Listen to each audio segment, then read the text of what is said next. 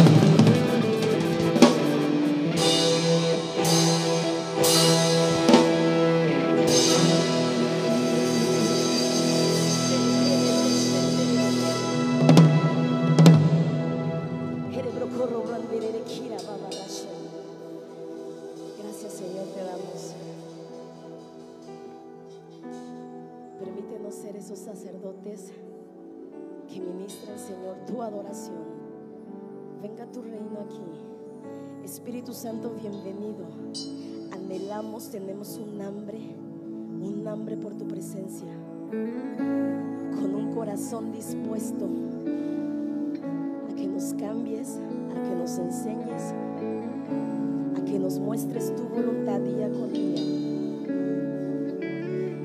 Y vamos con ese corazón de adorador.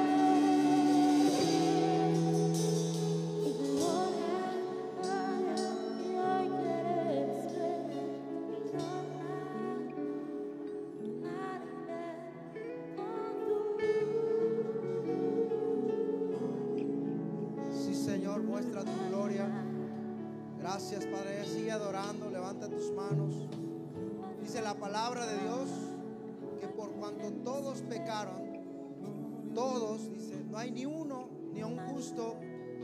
Y aquel que diga que no ha pecado, dice la Biblia, que hace mentiroso a Dios.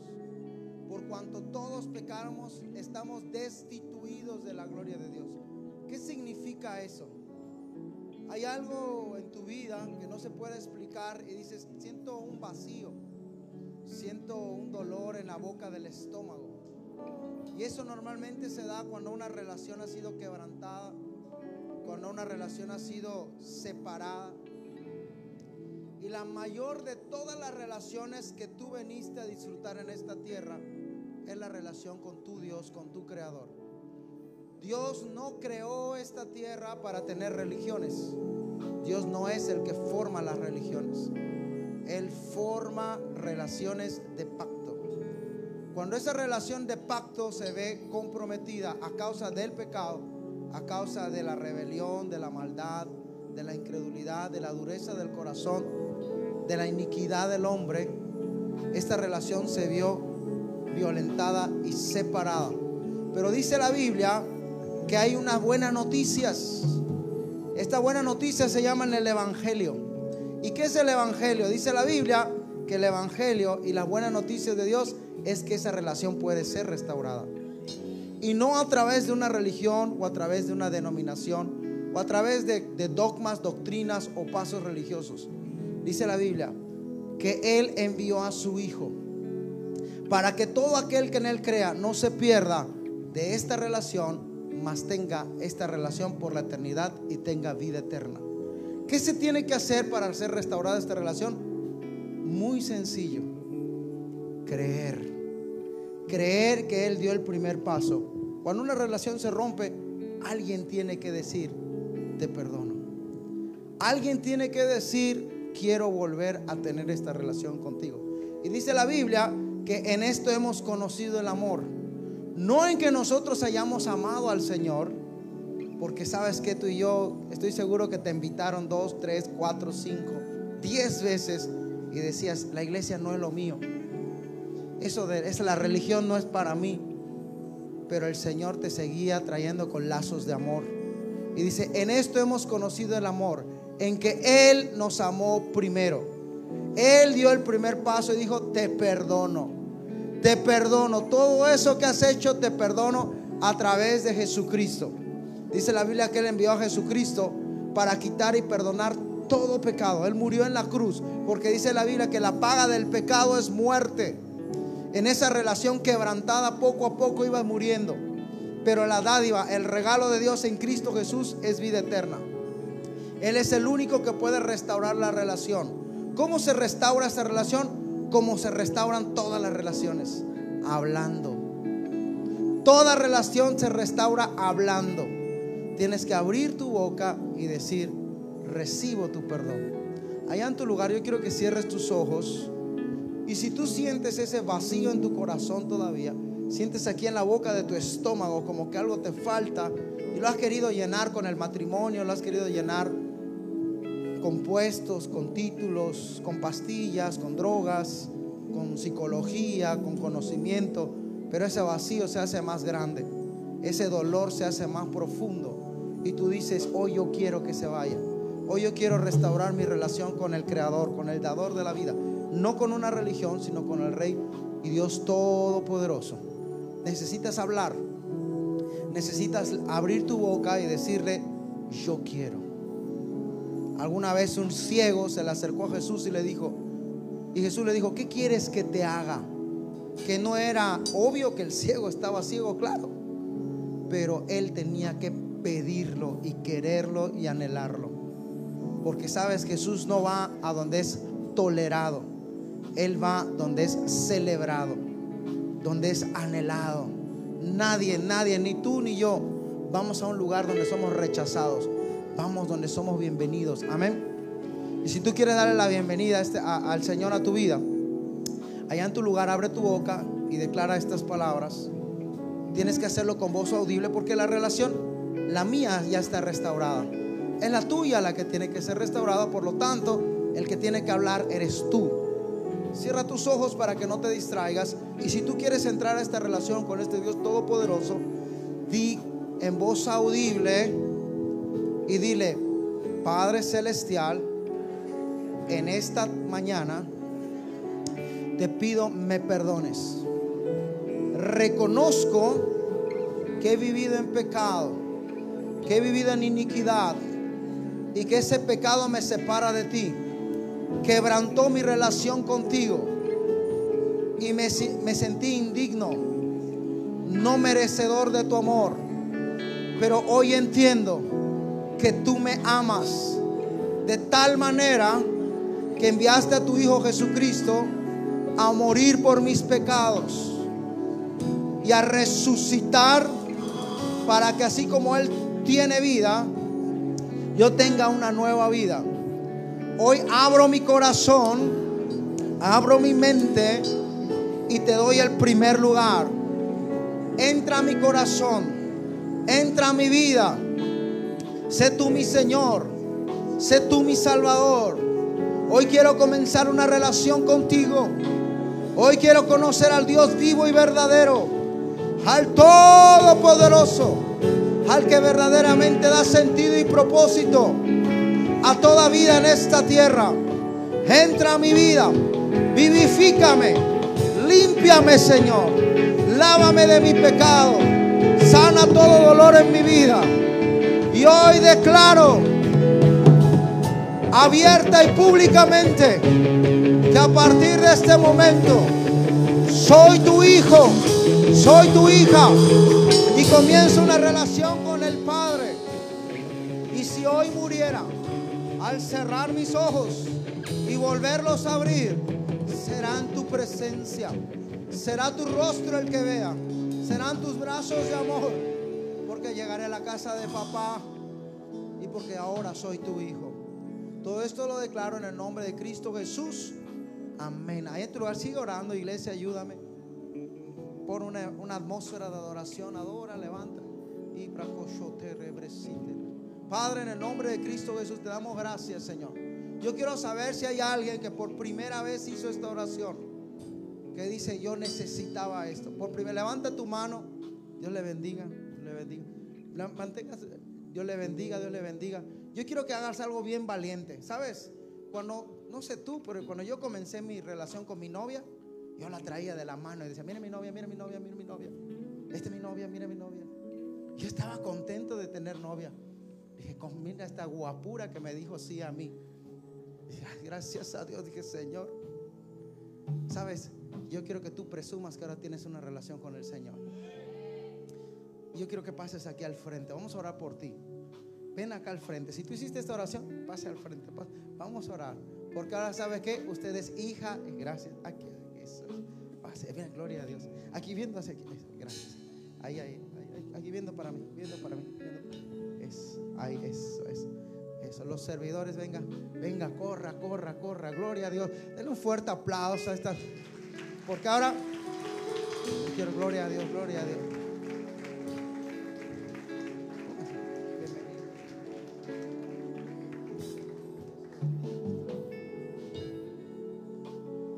Ahí, extienda su mano derecha, cierre sus ojos.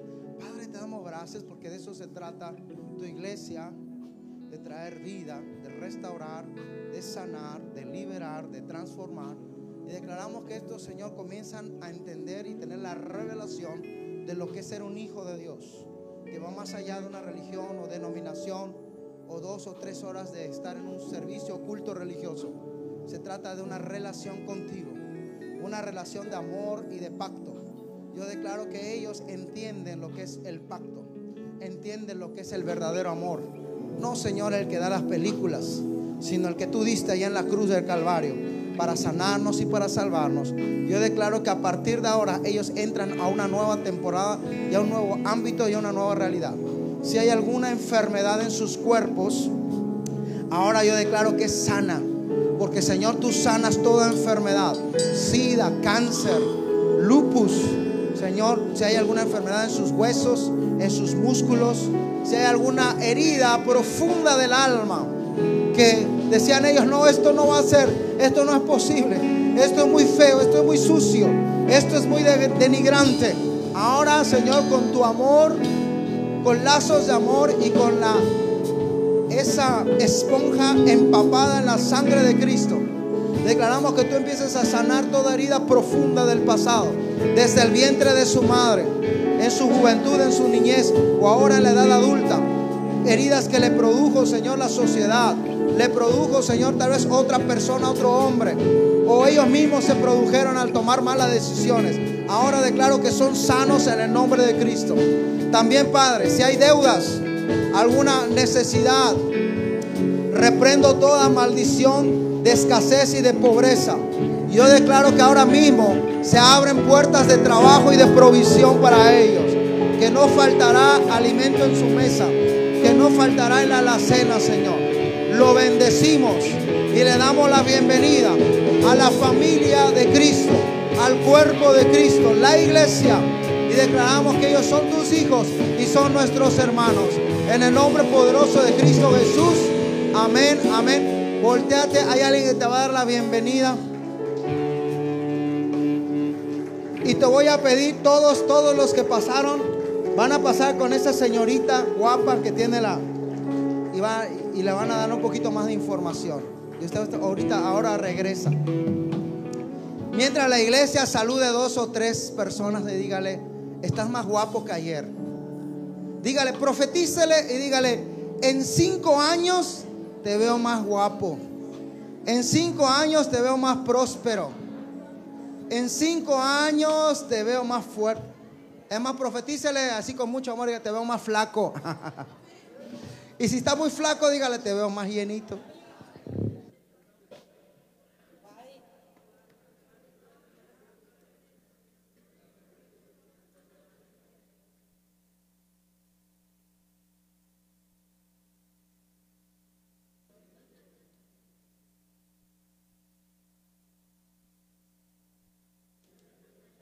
Gloria a Dios, gloria a Dios.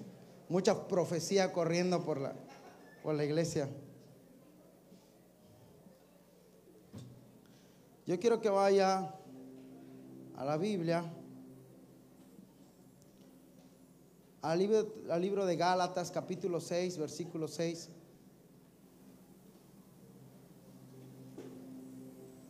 Gálatas, capítulo 6, versículo 6. Y dice de esta manera, el que es enseñado en la palabra, el que es enseñado en la palabra. ¿Alguien ha sido enseñado en la palabra en esta casa? Alguien dijo, pues vino un discipulado, fue una casa de paz, vino alguno de los domingos, tal vez un tabernáculo, tal vez un viernes de familia. Usted vino y recibió una palabra que transformó su vida y dijo, esto que estoy haciendo no está bien, la manera de llevar mis finanzas no son correctas, la manera de llevar mi matrimonio no es el correcto, la manera de llevar mi vida no es la correcta y usted fue enseñado, amén. Dígale al lado, fuiste enseñado. Dice, el, el que es enseñado en la palabra.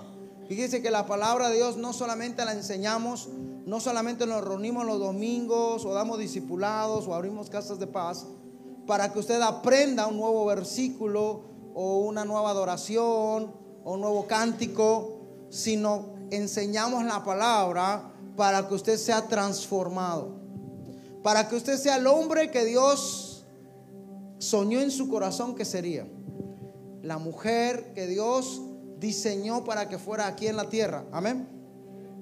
Cuando usted es enseñado en la palabra, usted tiene que ser transformado y tiene que tener cambio. Amén. Amén. No le veo muy convencido. Si usted es enseñado en la palabra, su matrimonio tuvo que cambiar. Su vida tuvo que ser transformada.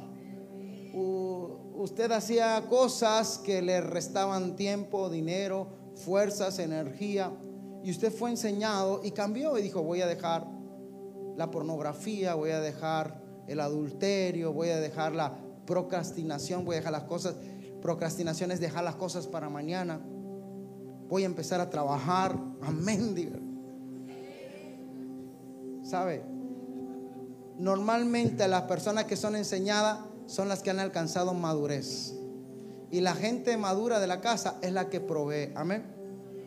Dice, el que es enseñado en la palabra, haga partícipe de toda cosa buena al que lo instruye. Si usted es enseñado en la palabra, usted recibió algo bueno. Amén. Usted recibió una buena instrucción. Antes no llegaba a la casa y ahora está ahí para los suyos. Antes no proveía y ahora no falta nada en la alacena. Antes necesitaban un guía espiritual y ahora usted comenzó a orar, inclusive a profetizar por los suyos. Amén. Porque usted fue enseñado. Y si usted no está haciendo eso, quiere decir que no está siendo enseñado. Y muchas veces no tiene nada que ver con el maestro, sino tiene que ver con su corazón. Porque Judas tuvo el mejor maestro. Tuvo el mejor de los maestros, pero no quiso ser enseñado. Dice, el que es enseñado en la palabra, haga partícipe de toda cosa buena al que lo instruye. Cuando nosotros honramos al Señor con nuestros diezmos, con las ofrendas, con las primicias, lo que estamos haciendo, yo quiero que prepare un diezmo, una primicia, si necesita un sobre, pídalo, levante la mano. Usted está haciendo una declaración con ese diezmo y está diciendo, antes me hacía falta en las finanzas. Antes no sabía cómo tener una buena mayordomía. Antes no tenía una identidad en Cristo, se me iba en el alcohol, en las drogas, en las mujeres, en cosas vanas. Pero alguien vino a esta casa, ministerio del reino, y alguien me enseñó lo que es la buena mayordomía. Alguien me enseñó cómo trabajar. Alguien me enseñó cómo prosperar. Alguien me enseñó cómo interceder. Y ahora yo tengo cosas buenas. Amén. Tengo una buena familia, tengo un buen matrimonio, tengo una buena casa y ahora yo participo, participo de cosas buenas. Mire, y esta palabra es fuerte, nos la enseñaron ahora que fuimos. A mí me gustó, me, me confrontó. Mire lo que dice el versículo 7. Dice, no os engañéis, Dios no puede ser burlado. Pues todo lo que el hombre sembrare, eso también segará. Si tú siembras una semilla de mango, ¿qué debes esperar? Mangos.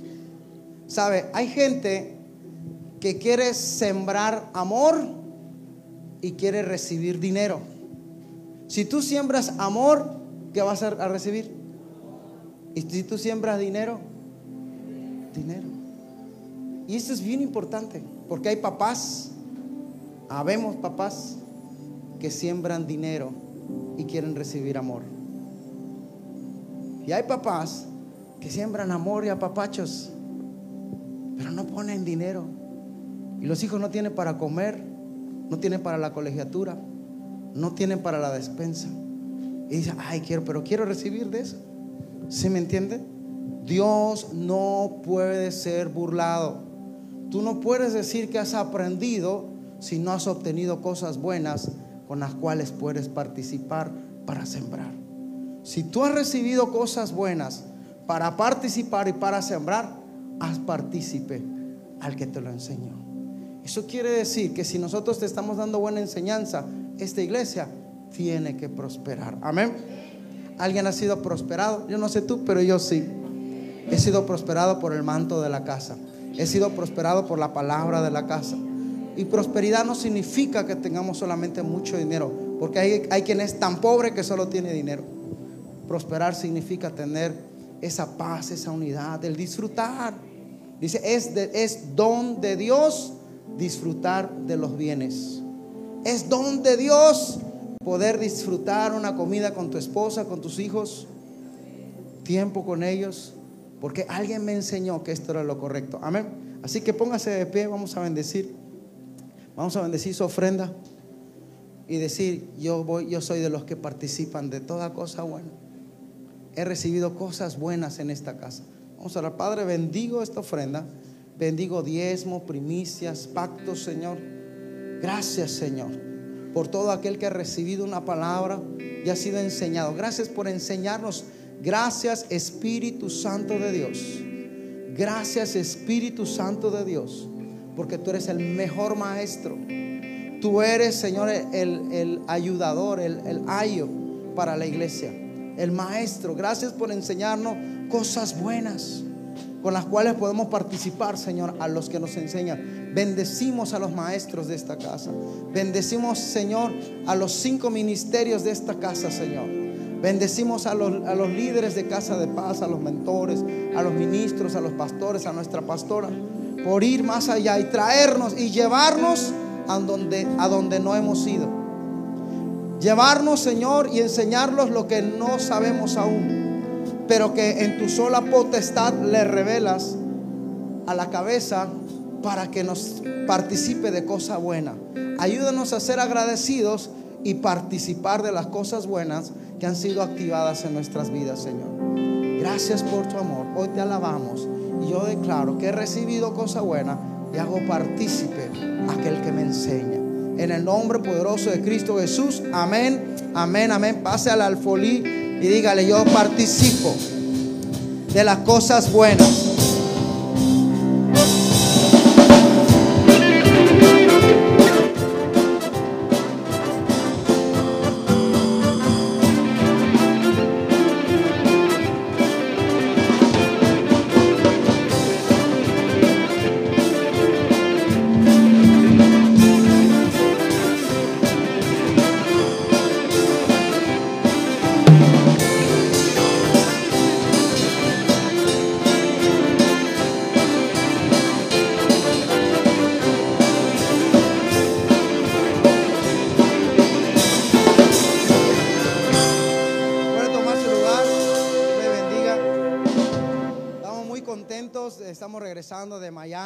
Varios de los miembros de la casa que fueron y recibimos palabra. Y de verdad que es así como un paquetote. Y uno dice, quiero darlo todo, quiero darlo todo. Pero fue una semana que estuvimos recibiendo, recibiendo, recibiendo. Lo, lo vamos, lo vamos comprimiendo como que en, en- en cápsulas, perdón. Para, para darlas, para compartirlas y, y- y hablando con la pastora qué será lo mejor, esto, lo otro. Y bueno, el Señor nos guió para compartir en esta mañana la perspectiva profética para la iglesia. Diga conmigo, perspectiva. O de otra manera, lo que Dios está hablando a la iglesia hoy. ¿Sí? Amén. Y yo quiero que, que ore, vamos a orar, cierre sus ojos, porque dice la Biblia que hay que acomodar lo espiritual a lo espiritual y lo carnal a lo carnal. Y este es un mensaje en el espíritu que usted tiene que discernir en el espíritu. Es un mensaje que el Espíritu da a la iglesia y que tiene que ser discernido espiritualmente. Ahí cierre sus ojos. Padre, Espíritu de Dios, hoy nos alineamos a tu voluntad que es buena, agradable y perfecta. Hoy, Señor, nuestra mente y nuestro corazón se unen para recibir la palabra de profecía y la perspectiva y el plan divino que viene para los próximos 10 años, Señor. Sabremos, Señor Padre, que tú te mueves en ciclos. Y este ciclo es especialmente importante porque muchas de las profecías, Señor, que están en tu palabra ya fueron cumplidas y se están cumpliendo. Te pido, Señor, que tú traigas esa revelación a esta casa Ministerios del Reino, la revelación de qué es la iglesia y cuál es la iglesia por la cual tú vienes por segunda vez. Ayúdanos a estar preparados, ayúdanos a tener el aceite, ayúdanos a estar velando, ayúdanos a tener la revelación para saber que cuando tú vengas nos encuentres li- listos, Señor, nos encuentres, Señor, en fuego, en pasión, en nuestro lugar y en nuestra asignación. Gracias, Espíritu Santo de Dios, por esta mañana. Gracias, Señor, por los que tú has atraído a tu casa. Y declaramos, Señor, que somos el remanente que tú, Señor, utilizarás para este último tiempo. En el nombre poderoso de Cristo Jesús. Amén, amén y amén. Gloria a Dios. ¿Quién, quién sabe que nos, que nos encontramos ya en los últimos tiempos? ¿Quién sabe que nos encontramos en los últimos tiempos? ¿Por qué lo decimos? Porque nosotros tenemos bases para decir lo que predicamos. No es nada más que nos lo sacamos de la manga o que lo dijo el apóstol o que lo dijo un profeta. hay al menos tres bases para saber en qué tiempo nosotros nos encontramos. Y hoy el Señor está hablando a su iglesia acerca del plan que Él tiene para esta, para esta década. Que muchos de los profetas, y esto es delicado, por eso yo quiero, quise orar antes, muchos de los profetas y de los apóstoles están afirmando que es el último ciclo de Dios. Es el último, podrá, probablemente sea la última década para la iglesia. Y hoy quiero explicar muy bien que te quede claro quién es la iglesia. Identifiques de parte del corazón de Dios. Hoy quiero describirte con punto y coma qué, quién o qué es la iglesia por la cual Dios viene y es la, para esa iglesia, para ese grupo, son los últimos, probablemente los últimos 10 años que queden sobre la tierra.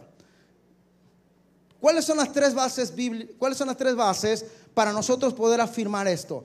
Número uno, la primera base con la, con la cual nosotros nos guiamos para poder afirmar esto es la palabra de Dios o la Biblia. Usted tiene una Biblia, levante su Biblia, por favor, traste una Biblia. Yo de repente me, me volví muy digital en estos últimos tiempos.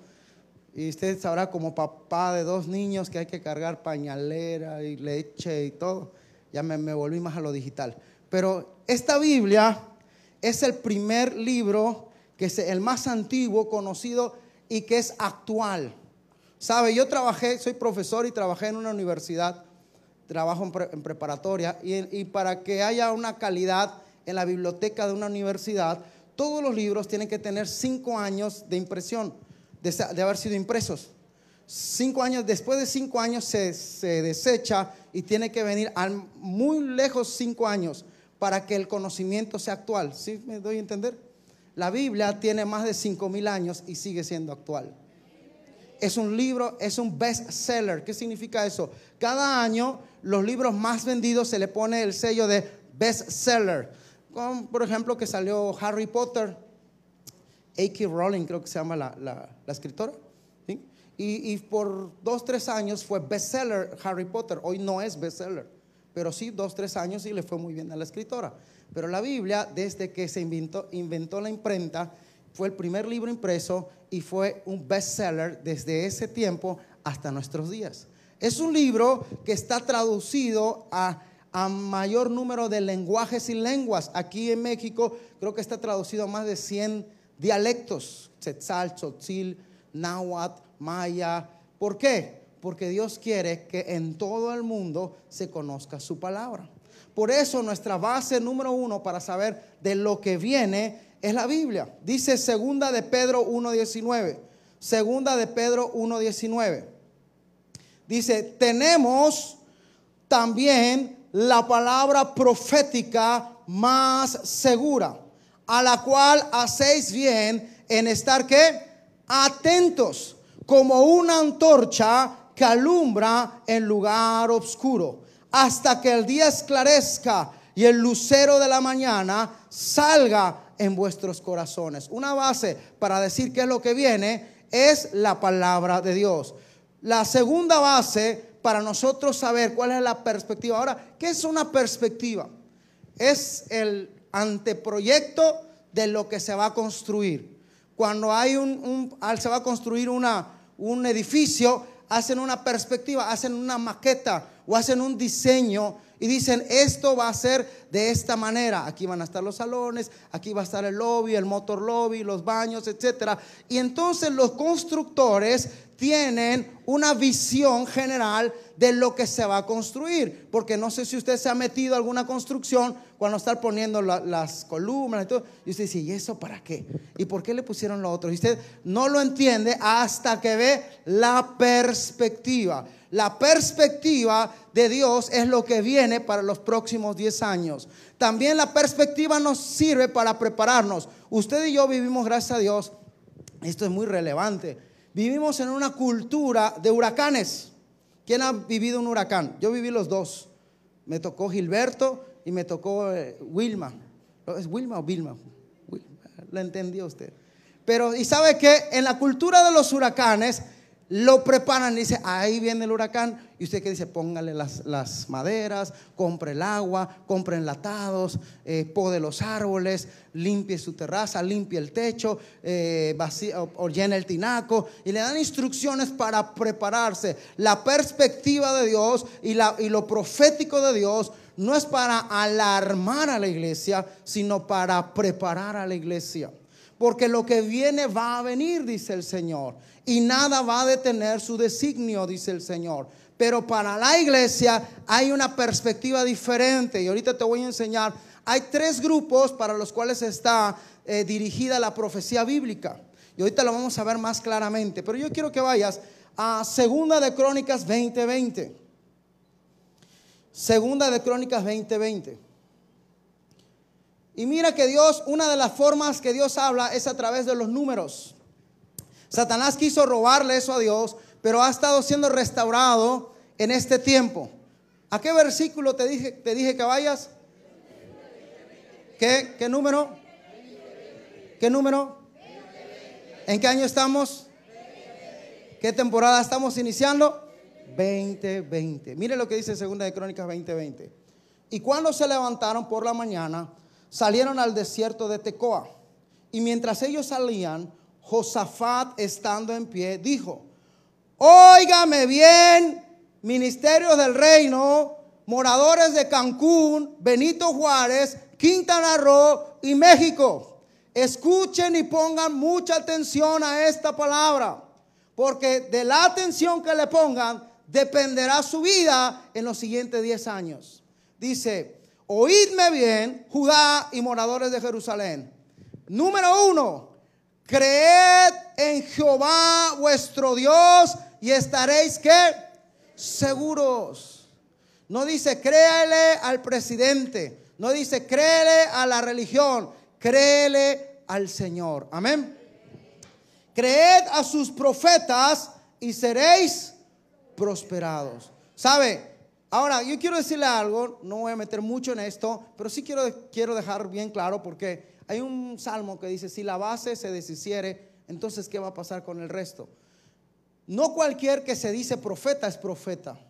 No por yo tener aquí mi, mi título de profeta, soy profeta. Es alguien que ha sido procesado, que está bajo autoridad y que está bajo cobertura, que tiene temor del Señor, que conoce las escrituras y que quiere edificar y preparar a su iglesia. Ese es un verdadero profeta de Dios. Porque no todas las profecías son de caos y de desastres. La profecía bíblica tiene que ver con el corazón de Dios. La profecía revela el corazón del hombre y revela el corazón de Dios para con su pueblo. Amén. Entonces dice, creer a los profetas. Los profetas y los apóstoles están hablando de lo que viene para la iglesia en este último tiempo. Amós 3.7. Usted lo puede notar por el tiempo, voy rápido. Amós 3.7.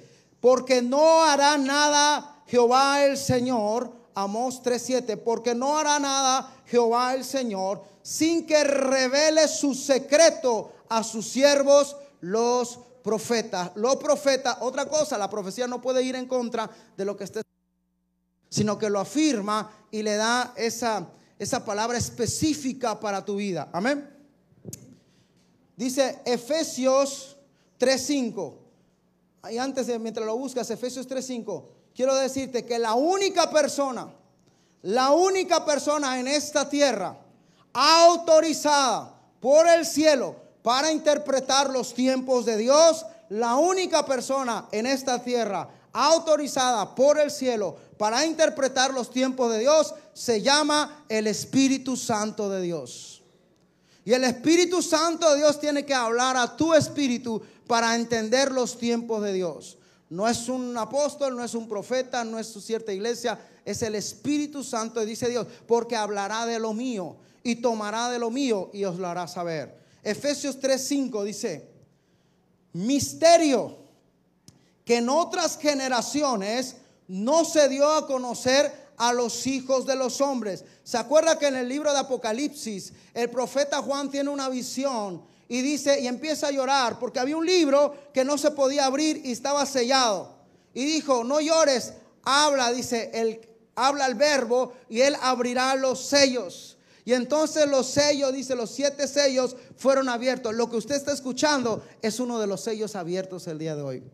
Lo que el Señor le está dando en esta mañana son uno de los siete sellos de ese libro para la iglesia. Mire lo que dice Efesios. Misterio o sello que en otras generaciones no se abrió, no se dio a conocer. Como cuando, como cuando dice, ahora, cuando, hoy, ahora. ¿Qué fecha estamos? 10. 9 de febrero del 2020. Ahora dice, es revelado a sus santos apóstoles y profetas. ¿Por quién? ¿Quién es la persona autorizada para revelarlo? Por el Espíritu de Dios. Amén. La profecía es para preparar al pueblo, para prepararle. Dile, es para prepararte. Prepárate. ¿Sabe? Mucha gente, eh, lo que pasa con los huracanes, por eso es relevante el Señor donde nos puso de verdad. Yo lo vi con los huracanes. Nos tocó el huracán Después del huracán Gilberto, por ejemplo, cuando decían que venía un huracán, todos se preparaban. Al siguiente año, al siguiente, todos corrían. Usted pasaba y veía todos los negocios llenos de, este, con madera, este, preparándose, corriendo. Y al final no venía el huracán. Porque el huracán empieza a tener una trayectoria. Y dice, ahí viene, ahí viene, ahí viene. Y luego, ah, siempre no, se desvió. Ay, gloria a Dios. Conforme va pasando el tiempo, la gente dice, siempre dicen que viene y no viene. Sí, es lo mismo, ni te preocupes, luego al final se desvían. Y entonces conforme va pasando el tiempo la gente deja de prepararse, que es lo que pasó en el huracán Vilma. Porque yo me acuerdo que inclusive dijimos, tenemos unos negocios, mi esposa y yo, y dijimos, no, no, mira, no, no, no creo que, hasta nosotros nos pasó, no, no, no creo que vaya a venir, mira, siempre dicen, ahí viene, ahí viene, y luego se desvían. Y resulta que esa vez que no nos preparamos, pegó directo y aún el ojo nos pasó por varias horas. ¿Sabe? La profecía es, dile al de lado, es para que te prepares, porque lo que dice la palabra de Dios que viene, ahora sí llegará. Ahora sí viene. ¿Cuáles son las tres bases? Les dije la palabra de Dios. Tenemos la palabra profética más segura, segunda de Pedro 1.19. El Espíritu Santo. Apocalipsis 2.7. Apocalipsis 2.7. El que tiene Oído. A ver, voltea a ver a tu hermano. ¿Tiene? ¿Tiene? Dile, ¿estás escuchando bien? Uno, dos, tres, probando. ¿Te lavaste bien hoy? El que tiene oído, oiga, ¿qué? Lo que el Espíritu dice, ¿a quién? El Espíritu de Dios hoy más que nunca está cumpliendo su función y está trayendo una palabra de revelación a la iglesia. Fíjese que le digo, hay tres, tres, este, tres este, grupos, ahorita lo vamos a mostrar. Y número tres, la otra base para conocer profecía son las fiestas del Señor. ¿Qué son las fiestas del Señor? El Yom Kippur, la, este, la Pascua, los tabernáculos, estas fiestas que todavía hoy en día el pueblo de Israel las sigue, las sigue eh, haciendo. No, pero la Biblia dice no son las fiestas de Israel, son las fiestas del Señor. Todas las mayores eh, catástrofes, cosas que han pasado en el mundo. De hecho, el nacimiento de Jesús, la resurrección, la crucifixión cayeron en fiestas. Las fiestas del Señor son el calendario del Señor. Y de hecho marcarán también la segunda venida de Jesucristo. Y eso tendríamos ustedes que, estudiar un poquito más. Pero yo quiero mostrar algo de manera visible. ¿Dónde están? mira ahí tres. Ustedes tres. Pasen para acá, corre, corre, corre. A ver, esas dos chicas. Cintia, venga. Venga para acá. Ajá, ustedes tres, tres. Y acá necesito cuatro. Cuatro, cuatro. Pues venga, venga, venga. Cuatro, cuatro. Aquí, por favor. Juanita. Gracias, es. Venga, por favor. Sepárese para aquí. Ustedes son un grupo. Ustedes son un grupo, un grupo. Okay. La profecía bíblica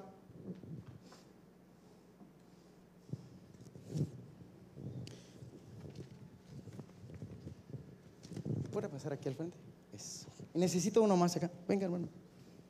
Ustedes dos y ustedes dos.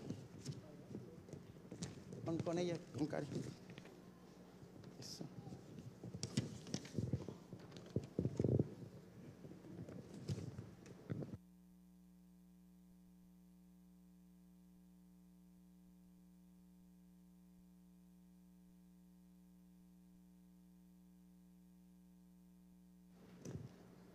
La Biblia profetiza para tres grupos en la tierra, tres grupos específicos. Y mi mensaje de hoy, al decir la perspectiva profética, es que usted sepa, identifique y se meta al mejor de los grupos. Amén. Que sepa dónde está usted parado. Y el primer grupo que habla la Biblia es el pueblo de Dios, Israel. Israel es la mayor de las señales sobre la tierra. Usted puede ir aquí a Chichen Itza y le van a decir lo que los mayas hicieron. Y, Chichen Itza fue reconstruido para ver cómo era la cultura maya hace 300, 400 años, lo que creían, lo que practicaban. Pero si usted va a Israel, que ya es de las culturas también mucho más antiguas que los mayas, usted va y tienen varios museos.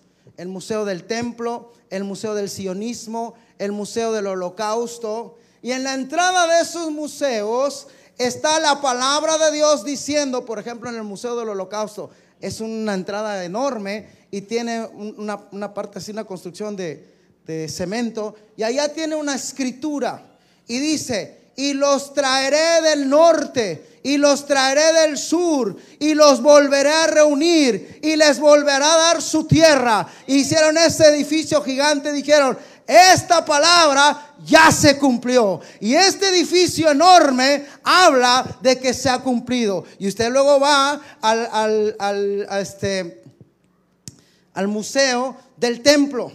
Y allá entra y al final es un recorrido chiquito, por ahí estuvimos con unos hermanos que fueron con nosotros y al final son unos saloncitos y te van, hay una grabación. Y al final, la última grabación dice, todo lo que usted vio en su recorrido son los utensilios del tercer templo, que ya están listos para su construcción. Y el último de los utensilios es el arca del pacto. Y lo dicen en español, en inglés y creo que en otros dos idiomas. Ya tenemos el arca del pacto, la original, la que tiene los diez mandamientos, la que tiene el maná, la que tiene la vara y la vamos a poner en el tercer templo. ¿Sabe? Y usted va al otro museo del sionismo y allá dice, dice, al final hay un video, son varios videos y dice un video, el sueño de Daniel. Dice, yo soñé un árbol, dice que llegaba y cuya copa llegaba hasta el cielo y se extendía y cubría toda la tierra y todas las naciones tomaban de sus frutos y eran cobijadas por su sombra. Y dicen allá, esta es la nación de Israel. Esta profecía ha sido cumplida. ¿Me está entendiendo?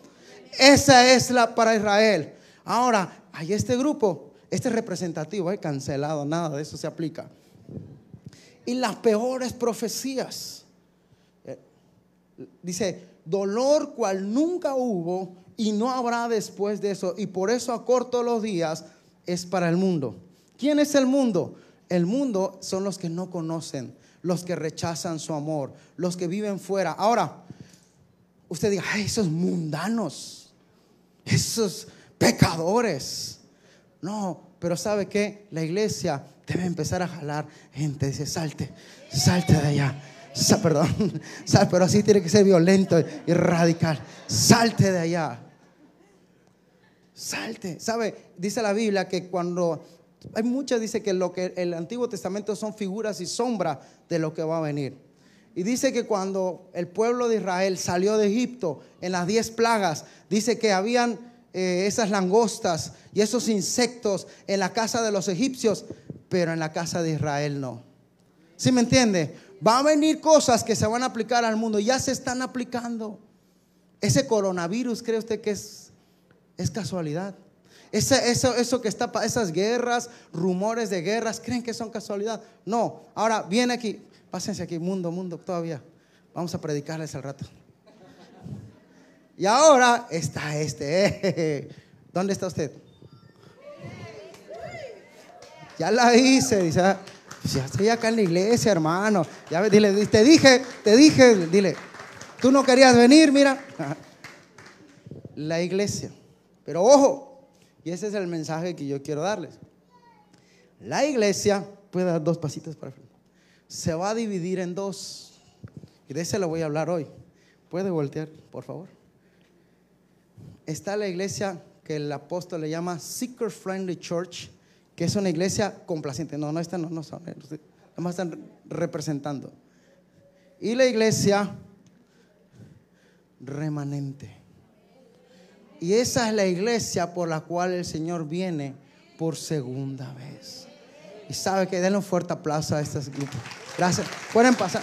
Nada más denme mi cartelón porque lo necesito para... Gracias, gracias. ¿Sí le entendió? Ahora, ¿a qué grupo usted pertenece? Ay, gracias. ¿A qué, ¿A qué grupo usted quiere pertenecer? Gracias. ¿Quién es la iglesia? Yo quiero hablar brevemente o rápidamente de qué es la iglesia. Hay siete palabras que describen a la iglesia. La iglesia es una asamblea. Yo voy muy rápido porque tengo muchas palabras. Usted anótela y la estudia en su casa para saber qué es o quién es la iglesia. La, la Biblia la describe con siete palabras. Número uno, una asamblea. Una asamblea es una convocatoria de gente que tiene algo en común. Y lo que tienen en común esta asamblea es aquellos que han sido lavados en la sangre de Jesucristo. Aquellos que han creído. No solamente que pertenecen a una denominación o a una religión. Hebreos capítulo 12, versículo 23. Hebreos 12, 23 dice, a la congregación de los primogénitos que están inscritos en los cielos, a Dios el juez de todo, a los espíritus de los justos hechos perfectos y a Jesús, mediador de un nuevo pacto. Esta asamblea está formada por aquellos que han sido lavados por la sangre de Cristo, por aquellos porque han creído y han tenido un nuevo nacimiento. No solamente por asistir o por decir que soy parte, sino aquellos que sobrenaturalmente han nacido de nuevo. Amén. Dígale, tú naciste de nuevo, eres parte de la iglesia. Aceptaste a Jesucristo en tu corazón, eres parte de esta asamblea. Número dos, otro nombre para llamar a la iglesia es el cuerpo de Cristo. Somos el cuerpo de Cristo. Efesios 1:22. Y sometió todas las cosas. ¿Qué cosas? Todas las cosas bajo sus pies y lo dio por cabeza sobre todas las cosas a la iglesia, la cual es su cuerpo, la plenitud de aquel que lo llena en todo, que todo lo llena en todo. Amén. Esa es la perspectiva, que usted es la perfección de Cristo aquí en la tierra. Usted es el cuerpo de Cristo. Número tres, la hechura o la obra de arte. Dígale, soy una obra de arte. Es que tú no sabes apreciar el arte, se necesita un conocedor. Pero si eres conocedor, te habrás dado cuenta que soy una obra de arte. Amén. Efesios 2.10, porque somos hechura suya. Yo no fui formado por una universidad, yo no fui formado por las circunstancias de la vida, yo soy hecho en las manos de Dios. Amén. Soy una obra de arte, creados en Cristo Jesús para buenas obras, las cuales Dios preparó de antemano para que anduviésemos en ellas. La iglesia es aquella que fue creada y formada por Jesucristo, dice Juan 1.12. A los suyos vino, los suyos no lo recibieron, más a los que le recibieron les dio potestad de ser hechos hijos de Dios, los cuales no son formados por hombre, ni por voluntad de carne, ni de sangre, ni de varón, sino de Dios. Esa es la iglesia. Cuatro, familia. Efesios 3:14. Por esta causa doblo mis rodillas ante el Padre nuestro Señor Jesucristo, de quien toma nombre toda familia, toda familia en los cielos y en la tierra. ¿Por qué nos llamamos hermano y hermana? Porque usted es mi familia. Tenemos, compartimos el mismo papá que nos bendice, que nos quiere, que nos forma, que nos, que nos ama y que nos dio una identidad nueva. Amén. Así que dígale, somos familia. Denle un abrazo, algo. Pellizquelo como familia, empújelo. Luego los hermanos como que de cariño se empujan un poquito. Somos familia, Dios. Cinco. Otra palabra para describir a la iglesia es el templo. Primera de Corintios 3:16. Dice, ¿no sabéis que sois templo de Dios y que el Espíritu de Dios mora en vosotros? Si alguno destruyere el templo de Dios, Dios le destruirá a él. porque el templo de Dios, el cual soy quien, vosotros, santo es. Ustedes, la iglesia, son el templo. Fíjense que yo espero que estés recibiendo y teniendo revelación. Usted no nada más es un asistente a una reunión religiosa de dos horas, un domingo. Usted es todo esto que estoy mencionando. Usted tiene más pedigrí que, no sé, ¿me entiende? Usted tiene más sello, más autoridad, más identidad. ¿Por qué sigue buscando identidad donde no la hay? ¿Por qué quiere seguir teniendo aprobación donde no la hay? Donde usted está aprobado por la sangre de Cristo. ¿Sabe? Eh, eh, eh, luego en la escuela, cuando empezaban a escoger, o no sé, tal vez usted ha, ha tenido el deseo de pertenecer a algún grupo. Me acuerdo que cuando yo terminé la universidad, creo que la estaba terminando, o a la mitad, no me acuerdo. La cosa es que fui a pedir trabajo. Y fui al, al Ritz Carlton. Yo quería trabajar, siempre mi sueño fue trabajar de, este, en la recepción. Y fui allá a, la entrevista y me empezaron a entrevistar, me hicieron como cinco o seis entrevistas. Y una de esas entrevistas me, acuerdo, muy, me quedó muy, grabado que me dijo la señorita, ¿usted ha pertenecido a un grupo ganador? Ah, usted ha pertenecido a un equipo ganador.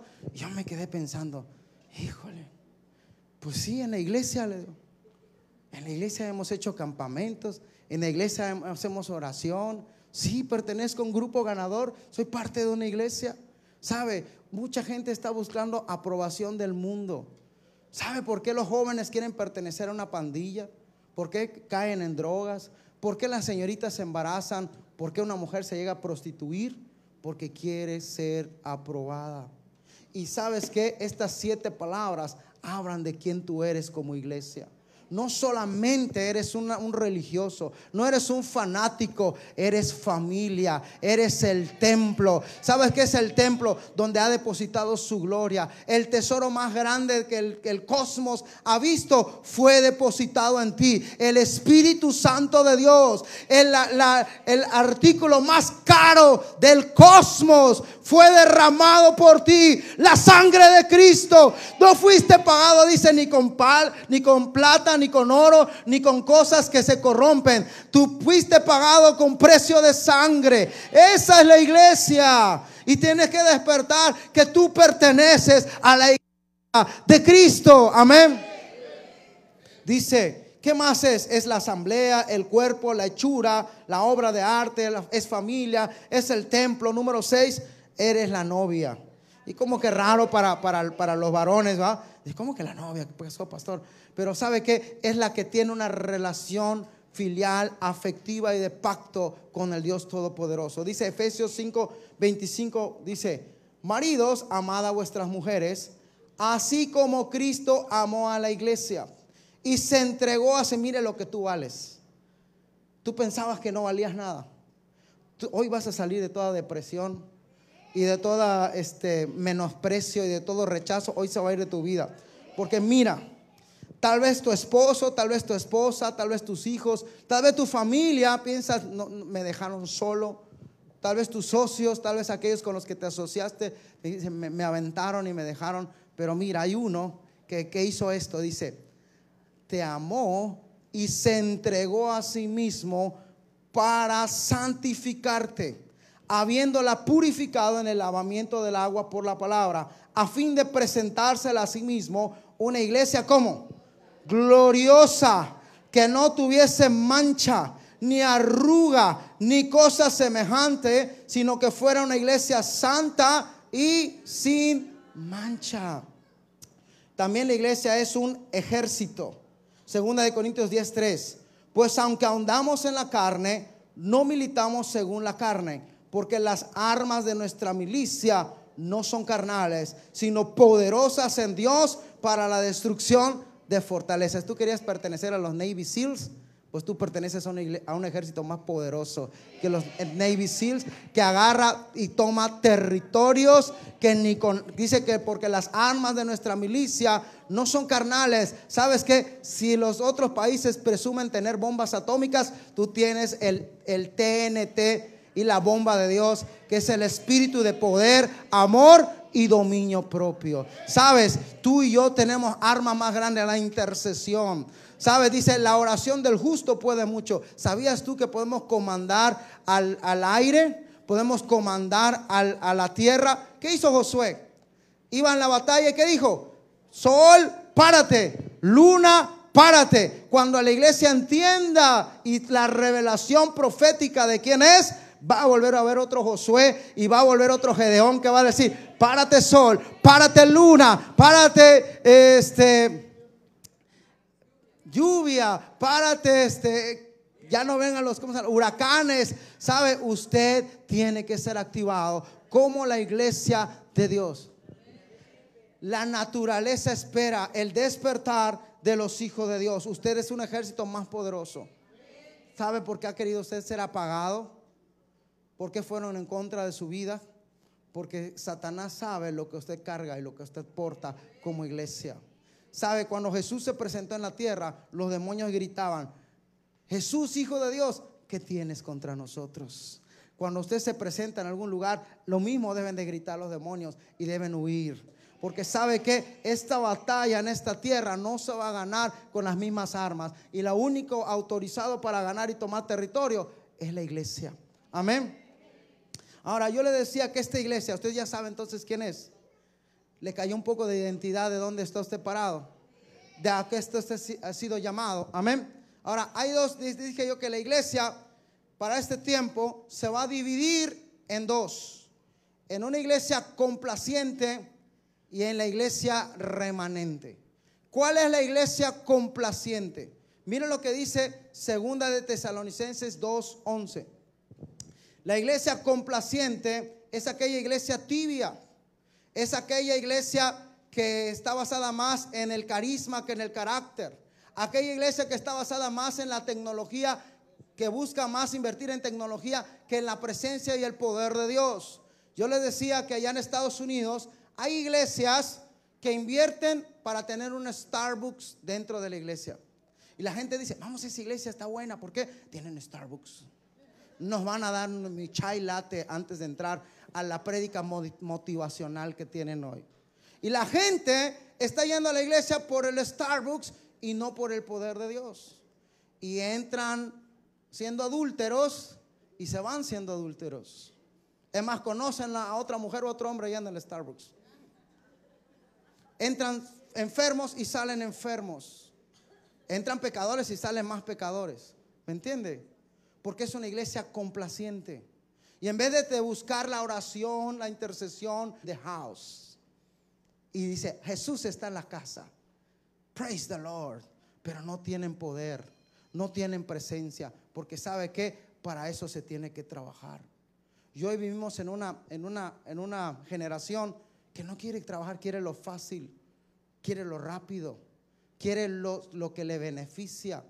Y entonces empieza a ser complaciente. Segunda de Tesalonicenses 2.11 dice, por esto Dios les envía un poder engañoso para que crean en la mentira. ¿Sabe? Hoy estamos en una generación donde la- a lo bueno le llaman malo y a lo malo le llaman bueno. Y en vez de creer a la verdad que está plasmada en las escrituras, prefieren creer a lo motivacional y a los sustitutos del poder de Dios. ¿Sabe? Yo empecé a preparar este mensaje porque yo estamos llegando a un punto donde tenemos que confiar en el poder sobrenatural de Dios.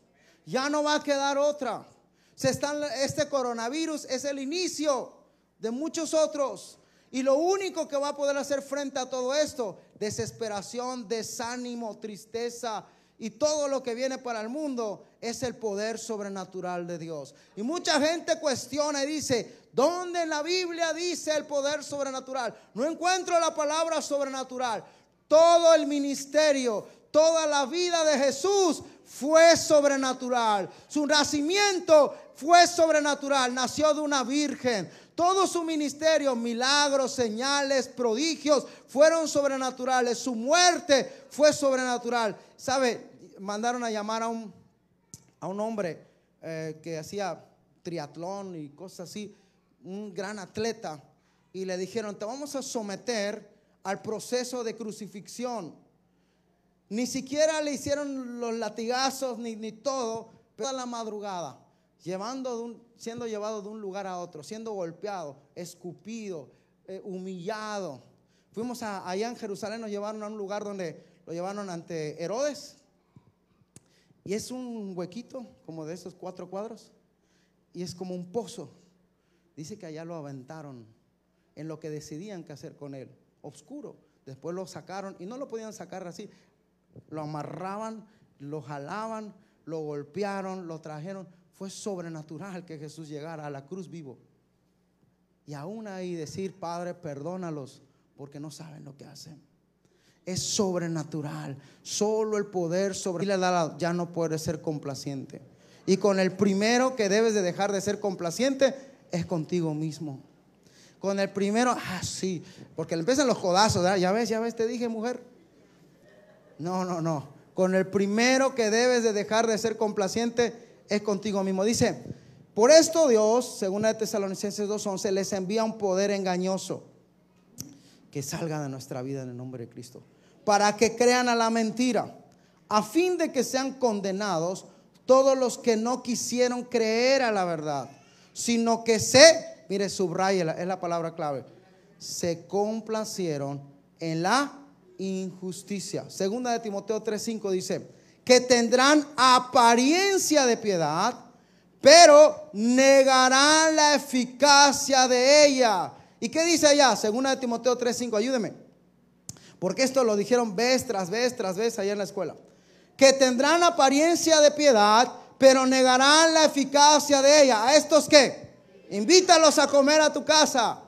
Llévalos de paseo. Hazte más amigo de ellos.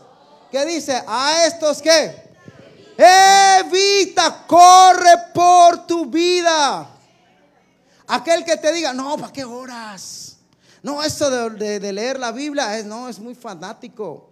¿Para qué no? ¿Que, que- que tienes que ir a un retiro. ¿Para qué? Si Cristo ya te perdonó. ¿Para qué vas a ir a un retiro? A estos que evita. Hoy estamos llegando a un cruce de caminos donde tienes que ser radical. Y te voy a decir, la relación de Dios es personal. Dice la Biblia, el Dios de Jacob, el Dios de Isaac, el Dios de Abraham. ¿Sabe por qué decían eso? Porque no era su Dios, era el Dios de ellos. Y mucha gente dice, el Dios del ministro, el Dios del pastor, el Dios de la pastora, el que predican en la iglesia, porque todavía no ha sido tu Dios. Y si el Señor te trajo aquí es para que tomes una decisión radical. Toda la gente en la Biblia tomó una decisión radical. Y hay una palabra que describe esa decisión radical que es Jimemi o que significa, heme aquí, envíame a mí. Hoy en la mañana, mientras estaba ministrando, el Señor me dio esta palabra y se la doy de una vez. Deja de orar para que el dueño de la mies envíe obreros a su mies. Tú sabes que la Biblia dice esto. Me estoy arriesgando porque estoy yendo en contra de algo que está en la Biblia. Pero yo lo siento del Señor. Porque están tan acelerados. Estamos en la perspectiva profética para los últimos tiempos. Y el Señor me dijo, deja de orar para que el Señor, em, el dueño de la mies, ¿se ha leído esa parte? Dice, oren para que el dueño de la mies envíe obreros a la mies. Y el Señor me dijo fuertemente, el Espíritu Santo me dijo fuertemente, deja de orar para que el Señor envíe obreros a la mies. Necesitas ir tú. Porque qué fácil, Señor, envía al ministro, envía al mentor, envía al líder de casa de paz. ¿Y tú cuándo vas a ir? ¿Cuándo tú vas a decir, envíame a mí? ¿Sabe cuál es el cumplimiento de la profecía de los últimos tiempos? Hasta que toda la tierra sea llena de su gloria. Ahí donde estábamos en Miami, es una iglesia de seis, casi rayando los seis mil, seis mil personas. Y estamos reunidos allá alrededor de cinco mil, seis mil personas. Pero lo más impactante es que de esas seis mil personas estábamos, por ejemplo, la pastora, que representa a unas 500 personas que nos reunimos en esta casa. Si no es que más, que es la influencia de esta casa. Yo creo que estaban a los 600, 700, si hacemos una cuenta, ¿verdad? Amén. O sea que de esas 5 mil, había gente que representaba a 30 mil, Había gente que representaba a 20 mil, a 10 mil. Un pastor con los que nos sentamos dice, no, mi iglesia tiene unos mil. Otros decían, "La- las redes de esa iglesia son de 3 a 6 mil personas. Y uno dice, wow, qué, tremendo. Pero ¿sabe qué? No alcanzamos ni el 0.001% muchas veces de las ciudades donde estamos. ¿Sí me entiende? O sea, todavía hay mucho trabajo para hacer. Y hay muchos territorios por tomar. Y sabes qué? Dígale al lado, Dios te puso en un territorio esperando que tú lo tomes. El Señor, la perspectiva profética del cielo, la visión del cielo, eres tú. Tú eres la perspectiva profética del cielo. Tú eres el plan del cielo en la tierra. Deja de estarte agachando. Deja de decir que pasó a mi lado. Deja de estar esquivando. Hoy es necesario que tomes responsabilidad. Dios te puso en un lugar y no se va a activar hasta que tú vayas. Amén. Denle fuerte aplauso al Señor. Ya no podemos ser la iglesia complaciente. Isaías, Isaías 4.1. Isaías 4.1 dice, echarán mano de un hombre, está profetizando de estos tiempos, y dice, echarán mano de un hombre siete mujeres en aquel tiempo. ¿Qué tiempo? Este tiempo. Pero ¿por qué dice siete mujeres? Y los hombres dicen, ¿dónde están las siete que me van a perseguir? No. Siete es un hebraísmo que significa varias. Y cuando menciona mujeres, significa iglesias. ¿Se acuerda que el Apocalipsis tiene las siete iglesias del Apocalipsis? Las siete vírgenes, la- las diez vírgenes que tenían aceite. No, cuando se habla de mujeres son iglesias. Siete significa varias. Dice, y echarán mano de un hombre. Siete mujeres en aquel tiempo diciendo, nosotras comeremos nuestro pan, nos vestiremos de nuestras ropas, pero pon tu nombre. ¿Qué está profetizando esta escritura? Que en este tiempo mucha iglesia va a decir, es un buen negocio.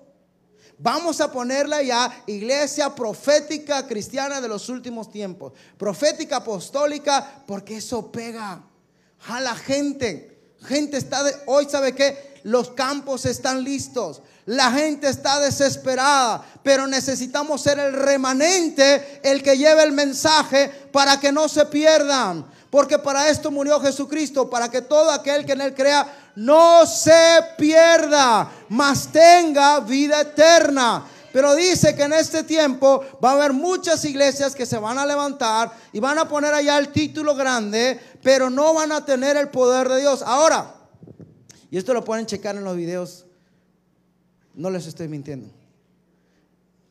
Se profetizó ahora que fuimos a la escuela que en los próximos tres años muchas de esas iglesias van a caer. Muchas iglesias de esas iglesias van a desaparecer y van a desaparecer muy mal. No sé si usted checó las noticias, pero hubo dos o tres pastores que murieron en los últimos cinco años. Con grandes, es más, el último fue uno, a mí fue uno de los más impactantes. Era un pastor muy joven, con una iglesia de miles en Estados Unidos, que tenía no solo eso, sino que tenía un instituto en contra del suicidio. Y él mismo había escrito libros en contra del suicidio. Y él mismo se suicidó. ¿Por qué? Porque o eres parte de la iglesia complaciente o eres parte del remanente. Ya no hay para ser tibios. Viene un mover del Señor. Cuando le, mire, le voy a decir, viene un derramar del Espíritu Santo como fue en la iglesia primitiva. Pero en la iglesia primitiva usted ya no podía burlar al Señor. ¿Se acuerdan de Ananías y Zafira? ¿Qué les pasó a ellos? Dice, vendieron la casa y dijeron, vamos a dar de este dinero. Pero se les hizo fácil retraer del dinero una porción y decir, mira, aquí está el dinero que prometí. El mismo apóstol le dice, es tu dinero, era tu dinero. Si te lo quedabas, era tuyo. Y si lo dabas, pues ya lo habías puesto en tu corazón. Pero ¿por qué querer burlar al Señor? ¿Y qué pasó con Ananías y Zafía? Cayeron muertos en ese mismo instante. ¿Por qué? Porque la presencia de Dios era tal dice, nadie puede entrar a la luz inaccesible del Señor. Nadie puede. Necesitamos purificar nuestros corazones y ser una iglesia remanente. Tomar decisiones radicales para nuestra vida en este tiempo. Amén. Dice, nosotras, dice, comeremos nuestro pan y beberemos nuestra, vestiremos nuestras ropas. Solamente permítenos llevar tu nombre. Hay iglesias que van a llevar el nombre de ser cristianas, pero no van a hacer la voluntad de Dios. Hoy es necesario conocer la voluntad de otra otra cosa que a mí dos cosas que a mí me tocaron mi corazón. Uno, decía un profeta, este tiempo ya no va a ser conocido por los hombres y mujeres de fe. Este tiempo ya no va a ser conocido por los hombres y mujeres de fe. Este tiempo va a ser conocido por los hombres y mujeres que tienen una relación con Dios. ¿Se acuerdan de las diez vírgenes? Unas dice que fueron descuidadas. Y esa es la palabra descuidada. Descuidaron su relación con Dios. No tenían aceite. Por lo tanto, dijeron, bueno, espérenos en lo que vamos a comprar aceite. Y se fueron a comprar aceite. Y las que tenían aceite estaban esperando y velando. Estaban en, en, la relación con Dios. Y de repente dice que se escuchó un grito en la noche y empezaron a gritar, viene el novio, viene el novio. Las que tenían el aceite entraron, pero las que no tenían aceite se perdieron ese grito y cuando regresaron dice que la puerta se había cerrado. Y sabe que me causa escalofríos lo que dijeron detrás de la puerta. Porque ellos dijeron, ¡Ey! ¡Ey! También nosotros somos cristianos. Se olvidaron de nosotros. Somos de las novias. Y dice que salió una voz de la puerta que les dijo, no las conozco. La iglesia remanente o conoce o no conoce de Dios. Y conocimiento no es que te aprendas de memoria toda la Biblia. Hay gente que se sabe de memoria toda la Biblia y no conoce a Dios. Yo siempre he dicho, hay gente que lleva 10 años de matrimonio, tiene sexo, pero no tiene intimidad. Y hay gente que tiene 10 años en la iglesia y tiene religión, pero no tiene intimidad con Dios. Y estamos llegando a un tiempo que la iglesia remanente tiene que ser la iglesia que tiene que tener intimidad con Dios y conocerla. ¿Quién es la iglesia remanente? Y con esto vamos a cerrar. ¿Quiere, quiere saber? Amén. Tiene hambre. Amén. Es una iglesia procesada. Número uno. Zacarías capítulo 13, versículo 8. Están por ahí de la alabanza, ayúdenme. Zacarías capítulo 13, versículo 8. Si usted habla en lenguas, habla en lenguas. Porque el Señor le va a hablar en esta mañana. Zacarías capítulo 13, versículo 8. Y acontecerá en toda la tierra, dice Jehová, que las dos terceras partes serán cortadas en ella. ¿Y qué va a pasar? Se perderán. Más la tercera parte quedará en ella, un remanente. Pero ojo, y usted dice, ay, yo soy del remanente. Y eso no es. ¿Se emocionó o no se emocionó? Espéreme y meteré en el fuego a la tercera parte. Y meteré en el fuego. Yo quiero que cierre sus ojos porque hay una palabra de Dios para su vida. ¿Sabes? Todo problema, toda situación adversa,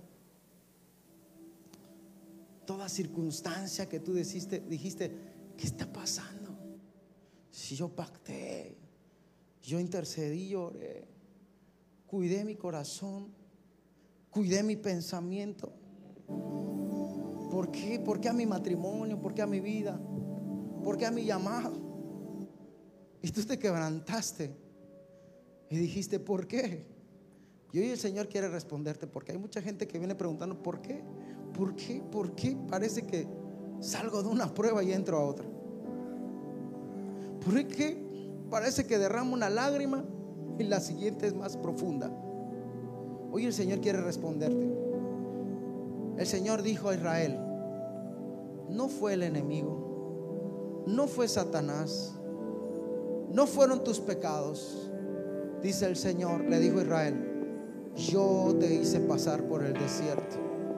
Soy yo el que te mete al fuego. Yo hice pasar a este pueblo por el desierto para probar tu corazón, para probar si lo que dices, lo que habías declarado acerca de mí, era cierto. Porque la única manera es a través de la prueba para sacar el carácter. Y el Señor quiere una iglesia en carácter. Dice, mas la tercera, y meteré en el fuego a la tercera parte, y los fundiré como se funde la plata, y los probaré como se prueba el oro. Y sabes qué dice el Señor, te voy a probar, y después te voy a volver a probar, y después te voy a volver a probar. ¿Sabes? La prueba es la que te hace un mejor padre, te hace un mejor esposo. El perder el dinero te hace un mejor administrador y mayordomo. No hay mejor escuela que la prueba. No hay mejor maestro que la prueba.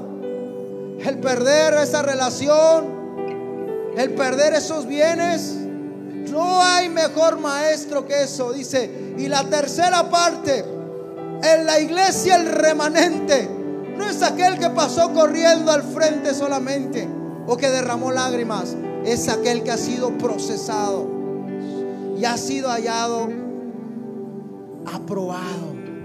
Padre, gracias, gracias por meternos en la prueba tuya. Dice, pero mira qué lindo, dice, e invocará mi nombre, clamará, Padre, Abba, Abba, Abba, e invocará mi nombre, y yo le oiré y diré, tú eres mi pueblo, tú eres mi escogido, tú eres mi remanente, yo te escogí, dice el Señor, y él responderá. Tú eres mi Dios y en ti está mi confianza. Pues no puse mi confianza en el hombre, no puse mi confianza en el mundo, no puse mi confianza en el dinero. Yo en ti he confiado. Y que. Porque el Señor te ha escogido. Mira, ¿cómo se llama el grupo? ¿Cómo le decimos al grupo que va a las Olimpiadas? O que va al Mundial. ¿Cómo le decimos? ¿Cómo le decimos? ¿Cómo? ¿Cómo? Grítelo. O sea que cualquiera puede ir. Cualquiera que sepa jugar fútbol o nadar, dice, lléveme total que yo ahí ve cómo le hago. No, usted tiene que ser probado. Usted tiene que haber sido seleccionado. Y sabe, aunque nosotros tenemos procesos aquí en la casa para forjar y formar su carácter, no hay mejor proceso que la vida misma. No hay mejor proceso que las pruebas que has pasado. Eso va a forjar tu carácter si tú te agarras del Señor. Mire lo que dice Segunda de Corintios 4:17. Segunda de Corintios 4:17 dice, porque esta leve tribulación momentánea. Dígalo conmigo, mire qué lindo. Dígalo, porque dígalo fuerte, declárelo a los aires. Porque esta leve tribulación momentánea, y declárelo para usted, diga, produce en mí un cada vez más excelente y eterno peso de gloria, pues no miro las cosas que se ven, las que no se ven, pues las cosas que se ven son temporales, pero las que no se ven y han sido activadas en mi vida van a ser eternas. Yo no fui escogido para ser del montón.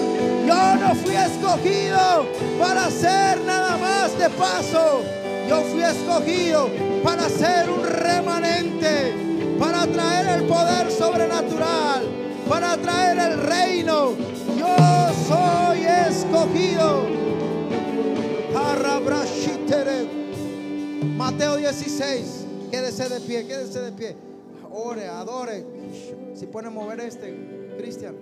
Gracias. Mateo 16. Vamos, adore. Levante las manos mientras recibe.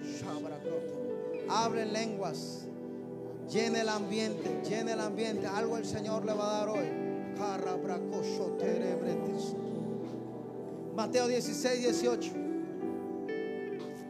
Y yo también te digo que tú eres, pon tu nombre allá.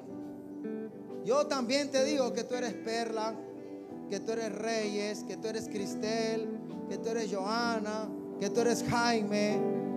Yo también te digo que tú eres Alejandro. Diga su nombre, diga su nombre. Fuerte, dígalo al aire. Adriana, Santiago. Yo también te digo. Y sobre esta roca, ¿qué roca? No tu nombre, sino la verdad de Jesucristo. Edificaré mi iglesia, mi remanente. ¿Y sabes qué? Esa leve, momentánea tribulación no va a poder contigo. Porque declara proféticamente, las mismas puertas del infierno, las mismas puertas del infierno mismo, no van a poder prevalecer en contra de los escogidos de Dios. El infierno no fue creado para ti. Fuimos creados para librar del infierno, para sacar de las tinieblas a su luz admirable, a todo aquel que cree, a todo aquel que lo necesita.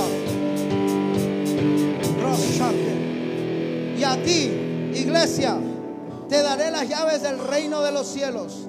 Y todo lo que atares en la tierra, vamos, empieza a atar. Ato la enfermedad, ato el coronavirus, ato la violencia, ato la pornografía, ato el adulterio, ato todo miedo, ato toda fobia, ato toda tristeza, ato toda promiscuidad, toda maldición generacional, ato la pobreza, la desesperación. Y todo lo que atares en la tierra será atado en los cielos. Y todo lo que vamos desata, desato prosperidad, desato sanidad, desato bendición para el campo, desato bendición para el comercio, desato bendición para Cancún, desato bendición para Quintana Roo, desato bendición para sus autoridades. Vamos, desata, desata. Todo lo que desates en la tierra será desatado en los cielos.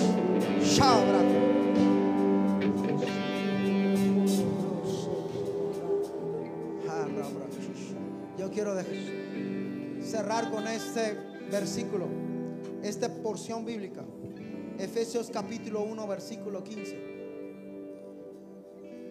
Por esta causa, también yo, habiendo oído de vuestra fe, ministerios del reino, en Jesús, y de vuestro amor para con todos los santos, no ceso de dar gracias por vosotros, haciendo memoria de vosotros en mis oraciones, para que el Dios de nuestro Señor Jesucristo, el Padre de toda gloria, les dé el espíritu de sabiduría y de revelación en el conocimiento de Él. Y abra sus ojos, abra, alumbre los ojos de vuestro entendimiento para que conozcan y sepan cuál es la esperanza a la que Él os ha llamado. ¿Cuáles son las riquezas de la gloria de su herencia en los santos? ¿Y cuál la supereminente grandeza de su poder para con nosotros los que creemos? Según la operación del poder de su poder de su fuerza, la cual operó en Cristo, resucitándole de los muertos sentándola sobre todo poder, sobre todo señorío y sobre todo nombre que se nombra, no solo en este siglo, sino también en el venidero, en el 2020. Y sometió todas las cosas debajo de sus pies y se lo dio a un grupo, a un grupo escogido, a un remanente, dijo, y lo dio por cabeza sobre todas las cosas. ¿A quién? Grítelo. A la iglesia, la cual es su cuerpo. Y la iglesia es la perspectiva profética del cielo, la plenitud, la presencia, en la adoración. Vamos a adorarle, vamos a adorarle en lenguas. No esperes la música, no esperes el canto, tú adórale. Gracias Señor, gracias Padre por haberme llamado a ser tu remanente, a ser tu escogido. Te su. Dice el Señor, he aquí pongo delante de ti el camino de la vida y de la muerte. Hoy te pido que escojas la vida, dice el Señor. Por cuanto no eres frío ni eres caliente, Dios te vomitará de su boca. Hoy necesitas tomar una decisión, iglesia. Hoy has llegado al valle de la decisión. Hoy has llegado al valle de la decisión. Necesitas tomar una Si tú sientes ese llamado dices, he desperdiciado tiempo, he desperdiciado recursos. Hoy necesito ser parte de la iglesia radical, sobrenatural. Hay gente que necesita que tú impongas manos. Hay gente que el código secreto, el misterio está en tu voz, en el tono de tu voz, no en el del pastor, no en el del ministro, en el tuyo. Comenzando con tus hijos, comenzando con tu esposo, tu esposa, comenzando con tu territorio. Hoy el Señor, las primicias son santas, también lo es el resto. Hoy hay un remanente en la casa que necesita ser activado. Si tú quieres ser activado y dices, yo quiero ir por el perdido, yo quiero ir por el que aún no conoce del Señor, vas aquí al frente. Este es el altar. En el altar se pone el sacrificio. Él derrama el fuego. Pero tú tienes que poner el sacrificio. Y dile, si tú quieres ser activado. Y dices, yo quiero ser el remanente de los últimos tiempos. Vamos, corre, corre, corre. No es si eres líder o no eres líder. Es realmente si quieres agradar al Señor.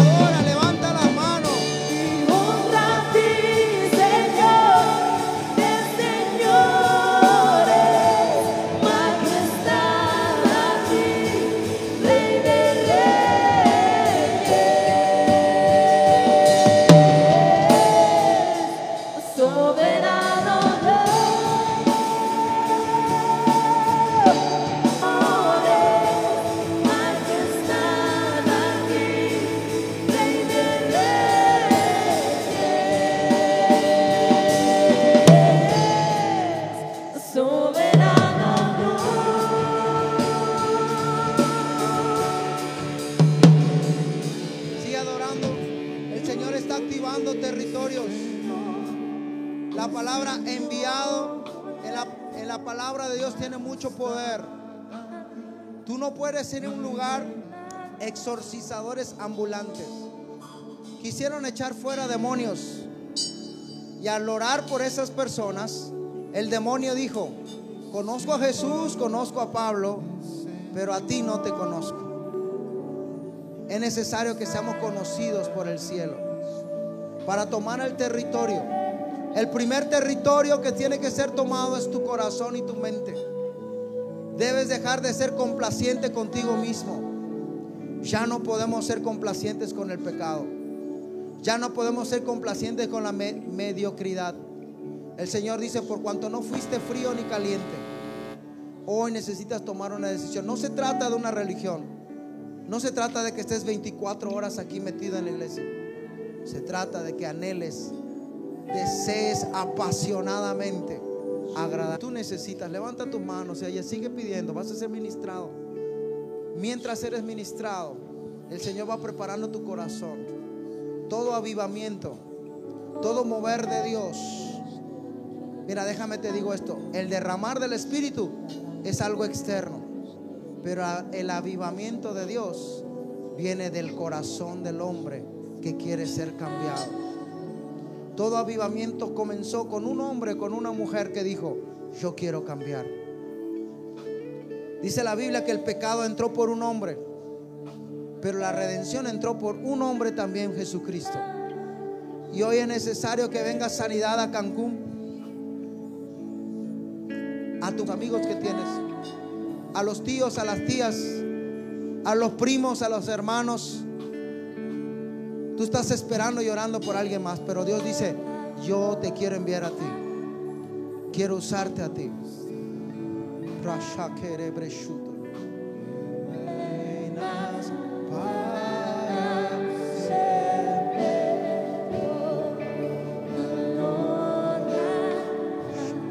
Si aún estás ahí atrás y quieres ser activado, quieres ser ministrado, ven al frente.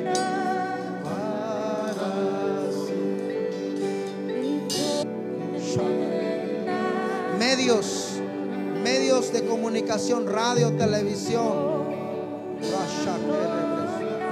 niños, prisiones,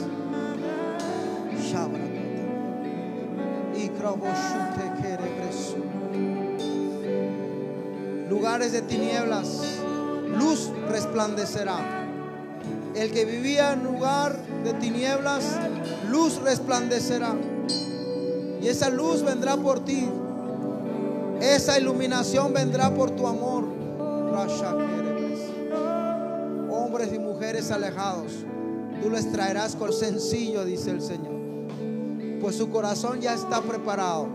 Solo necesitabas creer y activar e ir. ¿Cómo oirán si no hay quien les predique? ¿Y cómo creerán si no hay quien les enseñe? ¿Y cómo se convertirán si no hay quien sea enviado?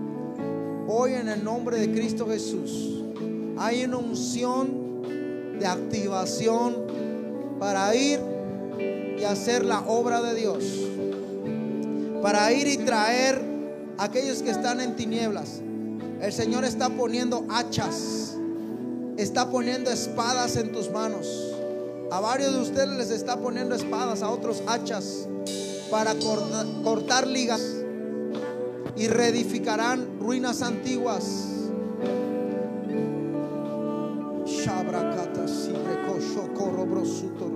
Hay una unción preciosa de amor. Deja que el Espíritu Santo haga su obra. Déjate ministrar. Déjate llenar. Levanta tus manos. La presencia de Dios está aquí. No es casualidad que estés acá. No estás aquí por casualidad.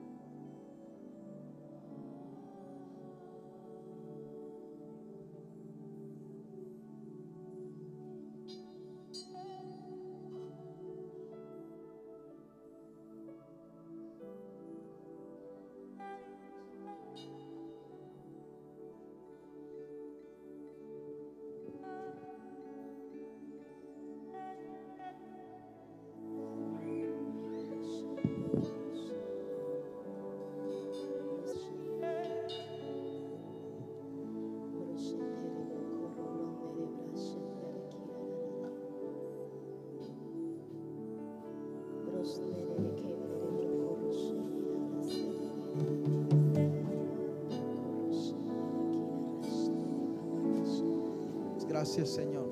Alabe, levante sus manos, te alabamos, Señor. Declaramos, Padre, que tú activas a tu iglesia para hacer señales, milagros y maravillas. Que tú levantas el remanente de los últimos tiempos, Señor. Que acelera, Señor, nuestro tiempo y temporada, Padre. Pero sabe que el Señor pone en mi corazón que tú saques una semilla.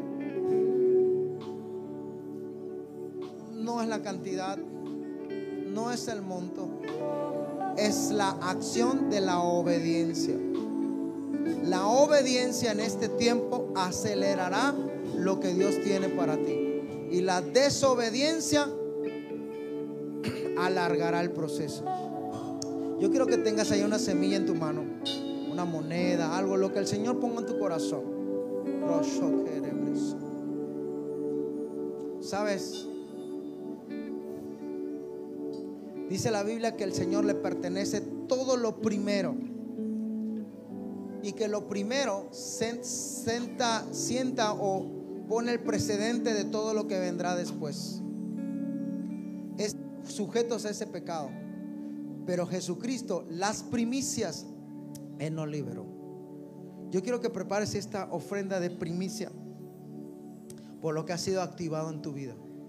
Y selle la palabra profética que se te ha dado o que recibiste el día de hoy.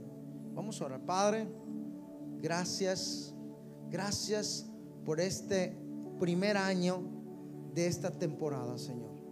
Ayúdanos a ser obedientes. Yo activo, Señor, esa intuición espiritual.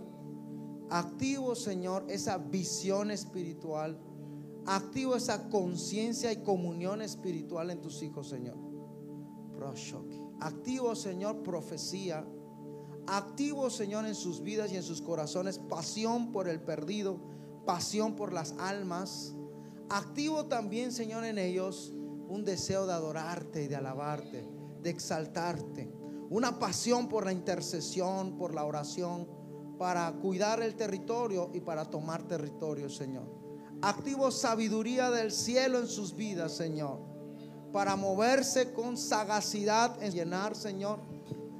Para caminar, Señor, no por vista, sino por la fe y por la comunión contigo, Señor. Y Señor, sellamos esta palabra con esta semilla. Y declaramos, Señor, que no moriremos como semilla, sino que desataremos, desataremos todo potencial. Hoy desato todo potencial, Señor, en su corazón, en su mente, en su llamado, en su asignación, en su propósito, Padre, en su identidad, como hombres, como mujeres, como padres, como esposos, esposas, como hijos, Señor. Y declaro que llevará mucho fruto, mucho fruto y ese fruto va a permanecer y ese fruto te dará la honra, la gloria la alabanza a tu nombre. Pacto contigo, Señor. No es con una institución de hombre, es con la casa del Todopoderoso. Es con el Espíritu Santo y es en tu presencia, Señor. Recibe estas ofrendas de cada corazón, Señor, que ha decidido ser cambiado y transformado. Padre, convierte estas ofrendas de manera sobrenatural en todo aquello que ellos necesitan para que cuando tú los envíes no tengan necesidad de nada. Toda deuda quede cancelada. Toda enfermedad quede cancelada. Haya sanidad, salud, fortaleza, provisión, Señor. Poder, gracia y amor. En el nombre poderoso de Cristo Jesús. Amén, amén. Pasa al alfolí y di, esta es primicia primicia de lo que el Señor derramará y seguirá derramando en mi vida, a donde me, me llevará a conquistar. En el nombre poderoso de Cristo Jesús. Pasa, pasa.